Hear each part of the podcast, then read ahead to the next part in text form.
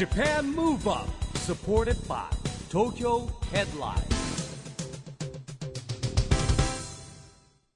こんばんは。日本元気にプロデューサーの一木広治です。ナビゲーターのちぐさです。東京 FM ジャパンムーブアップこの番組は日本を元気にしようという東京ムーブアッププロジェクトと連携してラジオでも日本を元気にしようというプログラムです。はい、また都市型メディア東京ヘッドラインとも連動して、いろいろな角度から日本を盛り上げていきます。はいさあ、市木さんはうん。全国いろんなところにいつもね、はいはい。行かれてますけれども、最近この街は元気だなと感じるところどっかありましたか？街？どうだろうな。あのね街じゃないんだけど元気だなって感じたのはやっぱ去年のくれた韓国。あなんかもうずっと言ってましたもんね。エネルギーすごかった。まあ声も大きいしね、うんうん。っていうのを感じますし、うん。まあでも大阪行くとほら大大阪なんかなんだろうなこう元気さを感じるのは人間に感じちゃうのかなやっぱり。もうでも確かにあのうん。声が大きいってなんか一つのバロメーターですよね元気な。大きかったりこう笑ってたりみたいなうね。ー うんん。確かに。ありますね。うん。はい。今日のゲストはですね東京都北区の魅力を発信し続けている方です、城北信用金庫理事長の大前幸太郎さんです。どんな街のお話が聞けるんでしょうか、お楽しみにJAPAN MOVE UP SUPPORTED BY 東京ヘッドラインこの番組は SDGs ピースコミュニケーションに取り組む東京ヘッドラインの提供でお送りします。JAPAN MOVE UP それでは今夜のゲスト城北信用金庫理事長の大前孝太郎さんです。こんばんは。こんばんは。よろしくお願いします。よろしくお願いいたします。私は初めましてです、はい。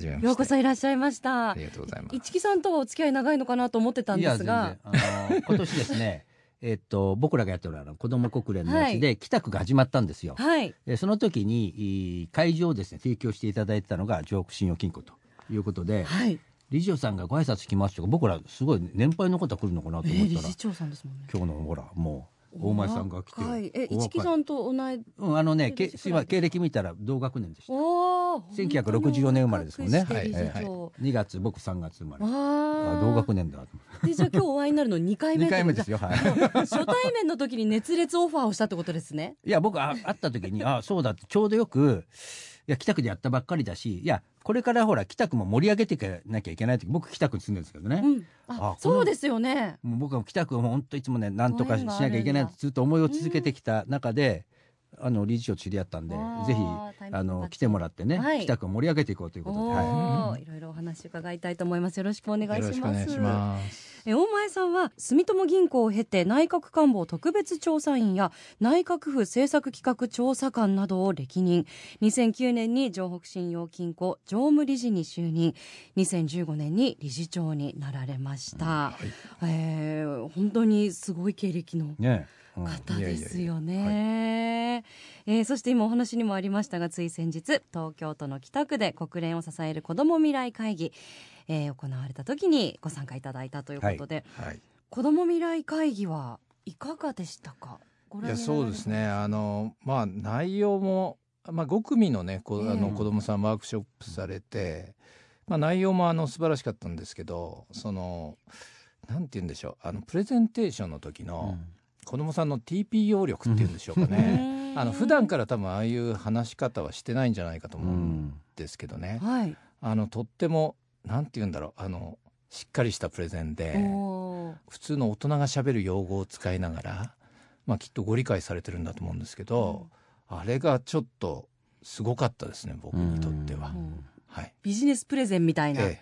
はい、すごいですよね子どもたちのあのワークショップやってる時はまだ子どもらしさが残ってて、ね。みんなワイワイね、はい、なんかキャッキャやって絵描いたりしてるんですけど急に場面急にですよね。切り替えられる。私たちのまグループはみたいな、はい。しっかりした口調で、うん。あ演技力なのかもしれませんけどね。オンとオフがね、はい、そある感じこがすごくメリハリが効いてることにうん感激しました。うん。はい。あとやっぱちょっとシャイなのかなって思う子も意外とステージ上がるとなんだろうあの短期間で成長するのか分かんないですけど、ね。すごいなんか責任感となんだろうプレゼンしなきゃっていう気持ちが芽生えるのか、まあ、あるのとやっぱグループだからこれ一人だとちょっと緊張すると思うんですよ。あー確かに。やっぱグループっていうことがあることがちょっと安心感があるのかなっていう気がしますよそうねですね。何か印象的だったアイディアとかありましたか？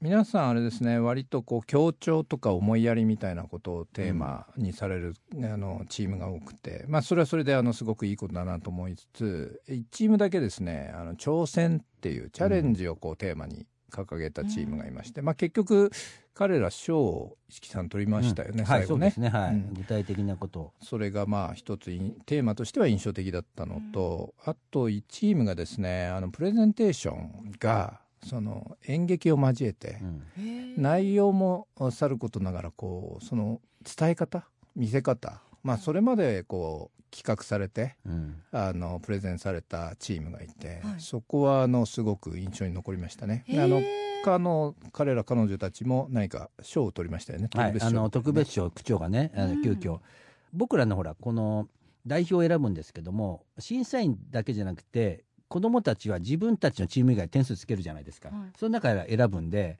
でやっぱりね劇風にややったやつはそこのパフォーマンスのところで点数が結構高かったんですよ。でこれはあの、まあ、その中身とは別の意味でね、えーどうしても区長も特別賞あげましょうみたいな話になってねやったんですけどこれねいろんな地区でやってるんですけどやっぱり一組ぐらいは必ずねあい劇風でやるやついるんですよ。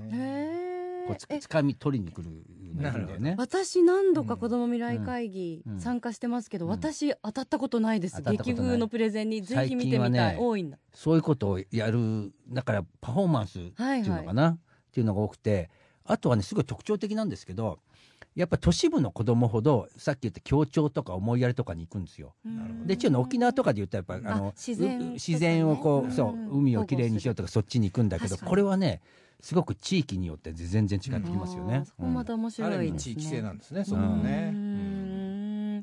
地域という言葉出ましたけれども、はい大前さんは内閣府にいらした時は地域再生も担当されてたんあですよはいね。そうですね。地域再生っていうのはどういったことを具体的にされてたんですか？まず地域再生っていうあの今地域創生って言いますか、うんうん。あのまあ、いくつか言い方あるんですけど、まあ、それの一番最初の立ち上げのところですね、うん。で一番最初は地域再生っていう言葉を使ってまして、まあ、そのいろんなフレームワークを立ち上げたっていうのが一個と、あと具体の例で言いますと一個挙げるとすればあの福井県の鯖江市のメガネフレーム。あーはいはい。えー。あれのプロモーションを手掛けました。えはいもう本当サバエといえばふもうメガネメガネだもんってなりましたもんね。はい。最終的にはあの、うん TGC さんの、はい。うんあのアイウェアコレクションやっていただいてですね、わー。もう今やだって福井はあのエグゼルの立花健一がほら アンバサダーになってる。あ確かに。うん、で今 TGC もはい。やりやってますもんね。うん。それをあのやったですね。わあじゃあはい。大成功。あのその TGC はあの代々木体育館の普通のうん TGC であの取り上げてもらったんですけどなるほどね。はい。えそうするとやっぱなんかブランディングだったりその地域のそれぞれの良さとーか、アピールできるところをこう見極めて焦点絞って打ち出していくみたいなプロセスなんですか、そうですね。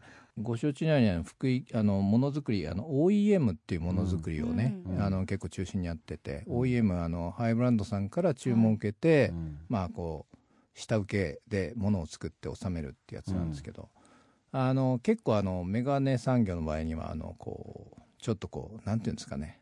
なかなかあの厳しい OEM でうん。こうちょっと秘密結社みたいな、こう状態なんですよへね。ー。あのあんまりこうう浮かび上がれないというか、誰が作ってんの？みたいななるほど。話っていうのは。。うん。あのまあなのでまあちょっとこういろんな意味でこうなんていうのかな地域が元気が出ないというか、うん。とこあったんですけど、うんまあ、それであのいくつか理解していただけるあのセレクトショップさんとのコラボで、まあ、サバイっていう名前を出しながらサバイかけるなんとかセレクトショップの名前みたいな感じで、うん。まあ、いくつかサングラスとそれからまあメガネフレームと、うん。あのラインを作って、まあ、それであのモデルさんにそれをあの身につけていただいてあの TGC 賞をしたっていうすごいですねそれはね。ううんん。もういろんな地域がねもっとこう自分のうん。場所の良さアピールしていきたいってはい。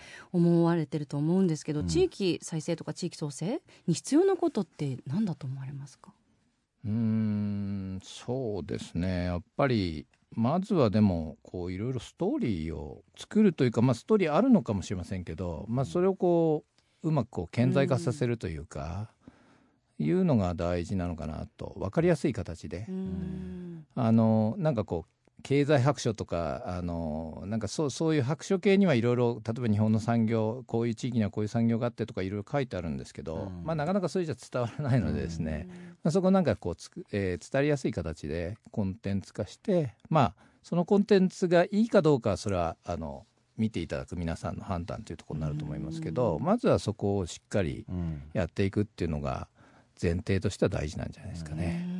よそ者若者って言ったじゃん。僕らも番組でいろいろやったじゃないですか。一宮のあれも地方創生ですからね、うんあに。の七夕祭り。うん。三大七夕祭りって一番あの3番目ぐらいの祭りだって言ってたじゃない市長が。でそこにあの EXILE の USA と TETSUYA とかが行ってですねあのみみこしでなんかほらダンスを子供たちに教えてやったりとかしたりもそうだし、そうだね一宮もそうだしあの結構ね一宮の市長が後輩だったんで一宮ってのお素材を使ったあそこファッションとか繊維が結構有名なんですね。なるほど。渋谷区のお土産ってうん。やったりとかね。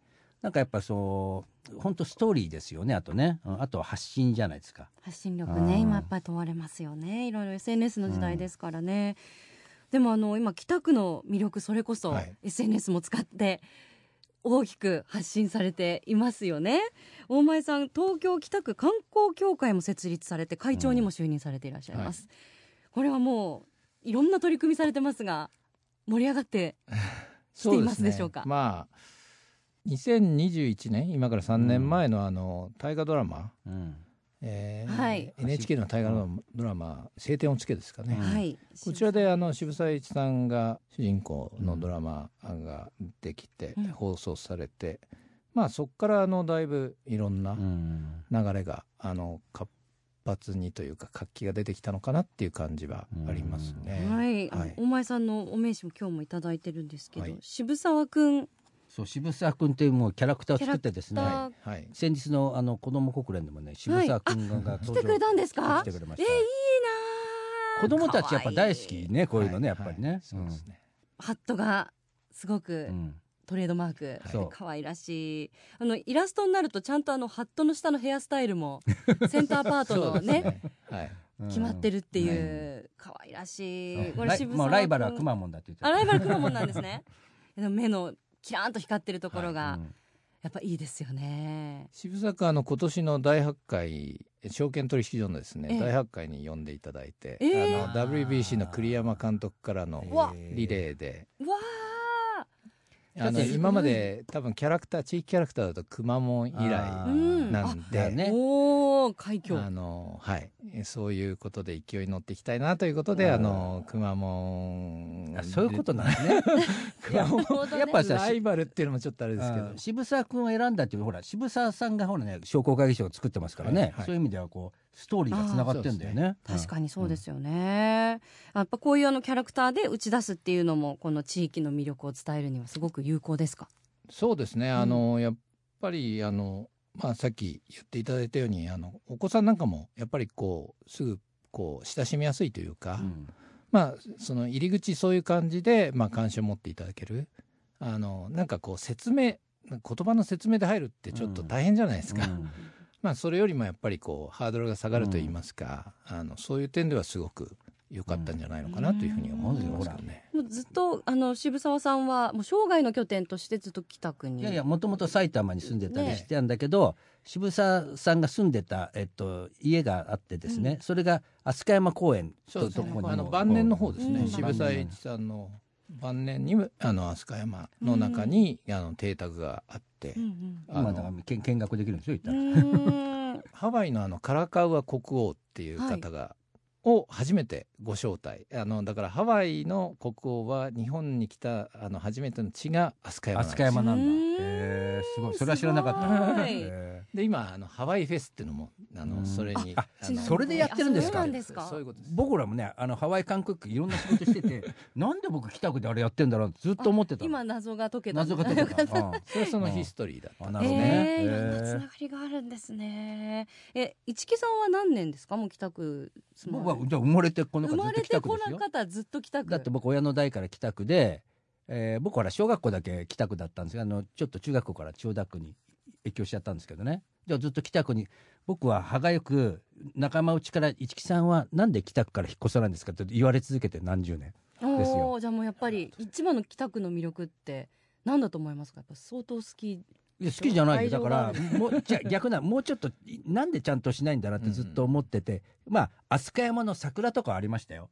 あとそれ以外になんだっていうとなんかねあんまりねなんていう中途半端なことばっかやっててもうダメだな北区って思ってた。ずっと思ってた。本当にあの住んでいるものとして地元のいやもう北区頑張ってほしいって中にいやこんな人がいたんだって盛いう僕は僕はもう理事長ってびっくりしたもんだって。あえって女の人、ねで渋沢君って誰が考えたのとかもういろんなこと思ってたわけですよ、うんうんうん。すごいだから今ほら全部ちゃんとつながってるじゃない。コンセプトもつながっててやっぱこういう人がいると変わってくるんじゃないですかね北前さんのよううな方が。どうですか？すごいもう熱い住民からのいやだだからもう今日ぜひ僕の番組来てくださいってもう 呼んじゃったんですよ、も。うでもいろんなね魅力あると思いますけど大前さんは北区の魅力？あとなんかもっと良くするとしたら こういうところやりたいみたいなのありますか？うーん北区の魅力。うん。いや僕もあの北区の住人なんですけど、あの市木さんおっしゃる通りなかなかね、うん。あのこれまではねダメだっていうふうに、忘れ忘れられる区のうちの一つだったからかな。うん。でもまあだから逆に言うと失うものがなさそうな気もするんで,、まあそうまあいろいろあのやってみるというのが大事なんじゃないでしょうかね。はい、もうそんな中にインターネット FM 局開局というのもはい。一つ大きい柱としてあるわけですよね、はい。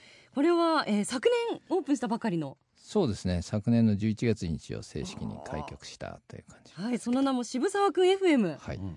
これはどんなことをされてるんですか？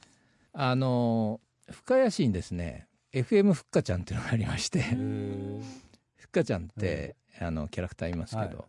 まああのそういうのをちょっと知っていたので、あの渋沢君がなんとなくこう少しこう独り立ちしてきたら、冠をつけた、うん、なんかのそういう発信曲うん。は作りたいなっていうのはなんとなく思って、えーいたところが一つありまして。であとまあもうちょっとあのプロモーション関係の手法で言うと、まあ、ここ数年というか、まあ、56年でしょうか。あの結構目から耳へみたいなことを言われるうん流れがありましたよね。ありますよね、うん。まあ、クラブハウスとかが流行った頃ですけどね。ね。今スマホで聞けますからねね。ラジオがね。アーカイブなんかで聞けるんで、でまああのコロナになってね少しまあ皆さんお時間できたんで目の方がこうやっぱりね、こう目でえあの映像を見るっていうのがメインになっちゃいましたけど、うん。まあまた最近こう忙しい日常が戻ってきて、結構あの地方なんかのこう FM 系のラジオとうか、ん。動きありますよねいろいろね。うんうんまあ、あのそんなこう動きもありつつ、えーだまあ、そういう潮流にもあの乗せていこうかなっていうのもありますし、それからまあなんといってもあの北区のやっぱり情報発信まだまだですね、いろんなこう多様なやり方というか、あっていいんじゃないかなっていうのもありましたし。まあそんなことで。まあ金融機関としてはちなみにまあ僕らの地域のプラットフォーマーみたいなことを一応目指すのかなっていうことを言ってるんですが、まあウェブ上のプラットフォームっていう位置づけもできますよね、あのラジオうんって。あのということでですね、まあ、そんなことがこう少し合わさって渋作 FM うん開局するということに至りました。はい、あの少し聞かせていただいたんですが、こう本当地域密着でおすすめのお店とか、なんか食べ物屋さんとかのお話もしてくれるし、本当北区住んでない方でももちろん楽しめる内容ですよね。そうですね、うん、はい、あの訪れてみたくなる場所がたくさん、えー語られていました。ぜひ渋沢くん FM ポッドキャストなどでも聞けますよね。はい。よろしくお願いします。ではここで大前さんから日本を元気にする曲のリクエスト、はい、えーぜひいただきたいんですが普段音楽を聴かれますよね？はい、まあ聞きます。そんなあのお顔も後半に伺いたいと思います、はい。えーどの曲を今日はかけましょはい、えーじゃあちょっとあの手前味噌っていうのも変ですけどあの渋沢くんの歌っていうのをですねこの渋沢くんあの1年半前にリリースをした楽曲がございまして、えー水森かおりさんというあの紅白で有名な方ですけれども、えー彼女に、まあ、楽曲を提供するような形で歌っていただいているのが今ありますんでこちらの曲をぜひよろしくお願いします。うはい。それでは大前さんからの日本を元気にする一曲です。水森かおり渋沢くんの歌。Japan Move Up 水森かおり渋沢くんの歌お送りしましたあのミュージックビデオには渋沢くんもちょっとね、しうん。出演していて可愛らしいですよね。ほっこりする楽曲提供というお話がありましたが、はい。大前さんはこの曲ははい。どのような形で、まああの編曲みたいな形なんですけどね最後あのミュージックビデオのクレジットに編曲「コータロック」ってそうですね。ローマ字のはい「コータロック」はもしかして大前幸太郎さんのコそうですね。はい。やっぱりそうなんですね。なんかあのギタリストでもいらっしゃるという情報を得たんですがミュージシンャンのお顔もお持ちなんですよね。えーまあちょっとだけ。ギターですか？ボーカル、まああのそうですね。楽器ちょっと弾くのはまあギターですけどね。うん。はい。主にボーカルいやいやいやあのギターがもうメインです。はい。そうなんですね。ロックバンドとかも組まれてた？いやいやあああのそういうのちょっとやったことありますけどね、はいえーまあ時代が結構やっぱりそういう時代でもありましたよ、うん。僕の時代は。ちょっとギターとか。まあすごく流行ってた。でもじゃあそれが今ね、うん。水森かおりさんが歌う曲の中にこう生かされてるっていうのはすごいですよね。そりゃあ普段から音楽をお聴きになりますよね。えー、ありがとうございます。さあ今夜のゲストは城北信用金庫理事長の大前幸太郎さんをお迎えしております。後半もよろしくお願いはい、よします。ろしくお願いします。あのこの番組はですね、はい。日本から世界へ発信するコミュニケーションによる社会課題解決に向けたですね SDGs ピースコミュニケーションというのをテーマにしてるんですけども、はい、今日はねぜひ大前さんの SDGs ピースコミュニケーション宣言をお願いしたいんですが。はい、わかりました。はい。えー私大前幸太郎は渋沢くん FM で地域のクロスカルチャーを推進します。はい。ありがとうございます渋沢くん FM 出ました。ね出ましたね。ねえ、まあ、東京 FM でこれだけ他局の話をしていいのかなちょっとドキドキするんですけどコミュニティ FM 大丈夫、うんいや大丈夫です。僕は逆にね なんで今日大前さん呼んだかって逆なんですよ。だからねコミュニティ FM だからこうねインターネット FM そうなんですよ。みみんな聞いてねっていう、はい両方聞いてねっていそうスタンスですが、今のどんどんリスナーさんも増えてファンの方も増えてますよね。そうですね。うん。はい、少しずつ、はい、あの SNS も渋沢くんは FM い。で作られたりとか。そうですね。ね。はい、最近できました、はい、地域のクロスカルチャーはい。ということでうん。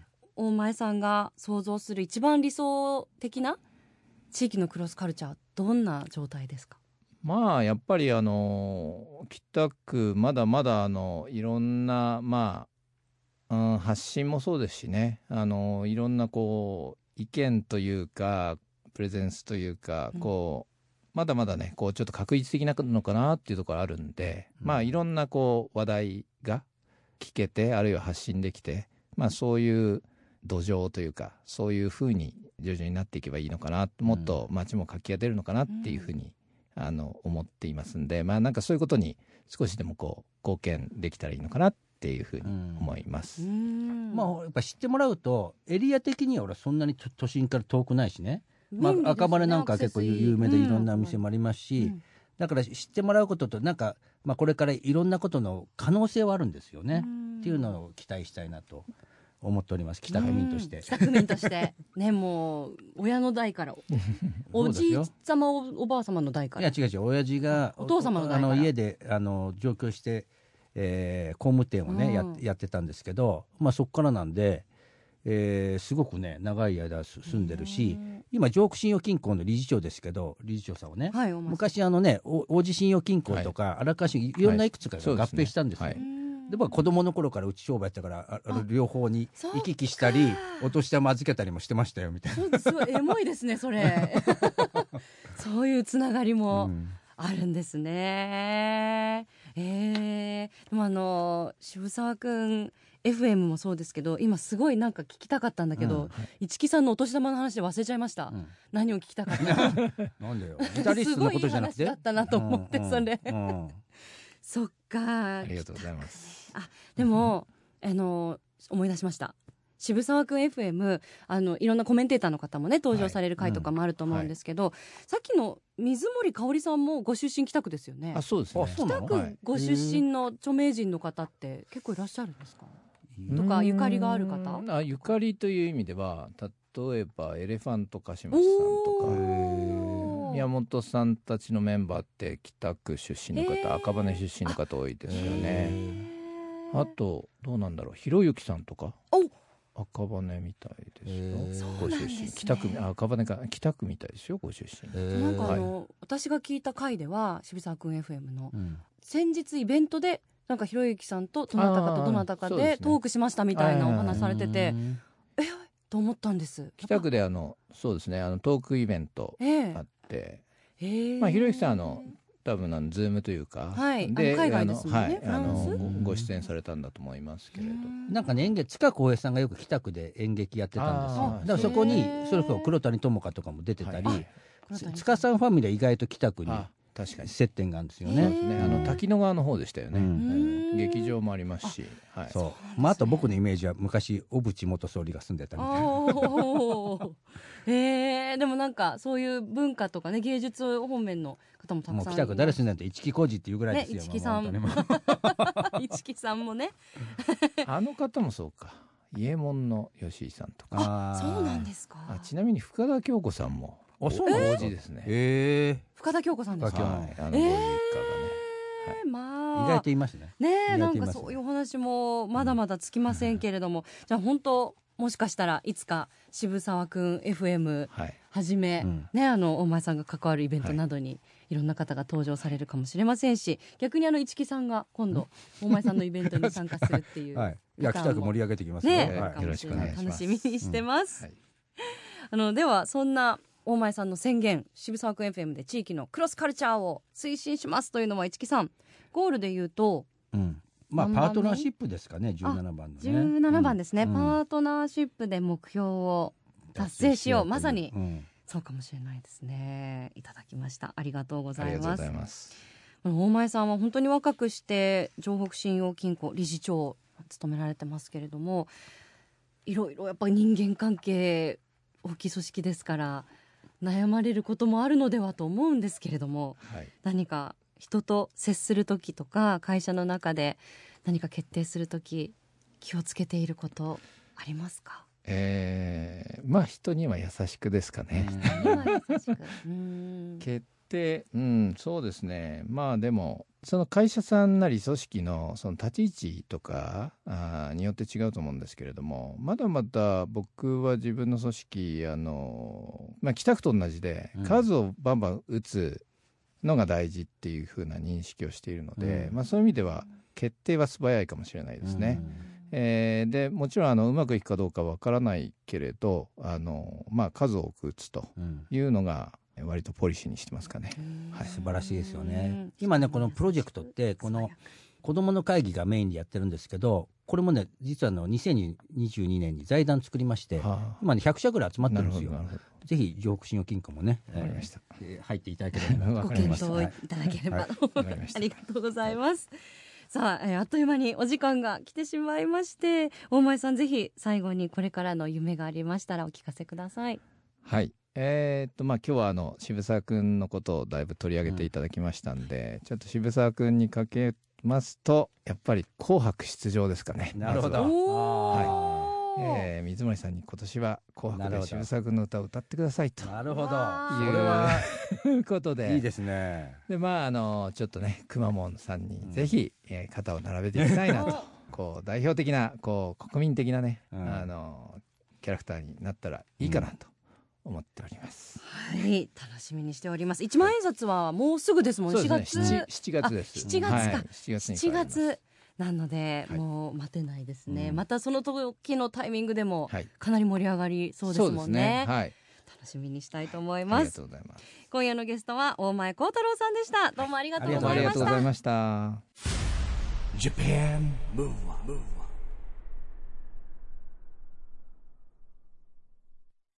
ここで都市型メディア東京ヘッドラインからのお知らせです。東京ヘッドラインのウェブサイトでは、ウェブサイト限定のオリジナル記事が大幅に増加しています。最近の人気記事は、ザランページの吉野北斗、ジェラピケへ行く、コラボ番組を配信中。みやび、最新アルバムから2曲を先行配信へ。アルバムは2部作、4月に全編をリリース。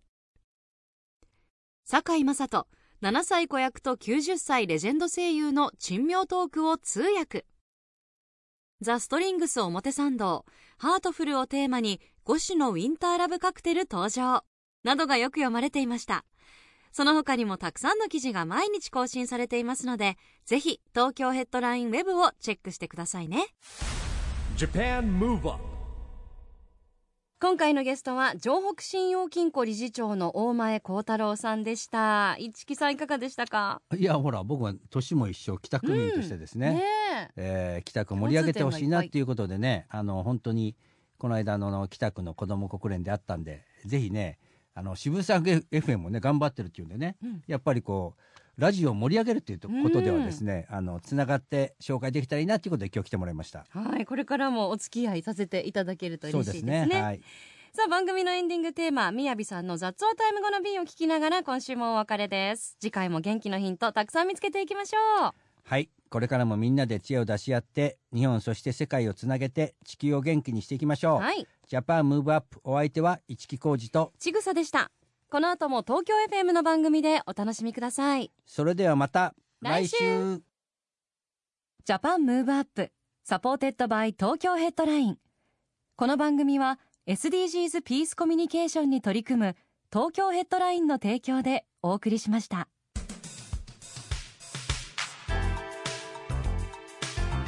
Japan Move Up